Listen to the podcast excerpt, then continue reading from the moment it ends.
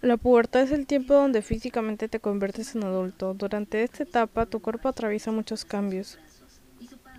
Las personas generalmente empiezan la pubertad entre los 8 y los 14 años. Las niñas generalmente empiezan la pubertad antes que los niños. La pubertad no ocurre en un solo momento, tiene sus etapas y lleva varios años completarla. Puedes tener algunos signos de pubertad más tempranamente, mientras que otros cambios irán sumándose después. Nuestros cuerpos son únicos, así que la pubertad también es diferente para cada persona. Cada uno pasa por esta etapa a su propio ritmo. La pubertad es una parte normal de la vida, sin embargo, es muy común sentir ansiedad, confusión al respecto. Saber qué puedes esperar durante esta etapa puede ayudar a que estos cambios sean con menos extraños y estresantes.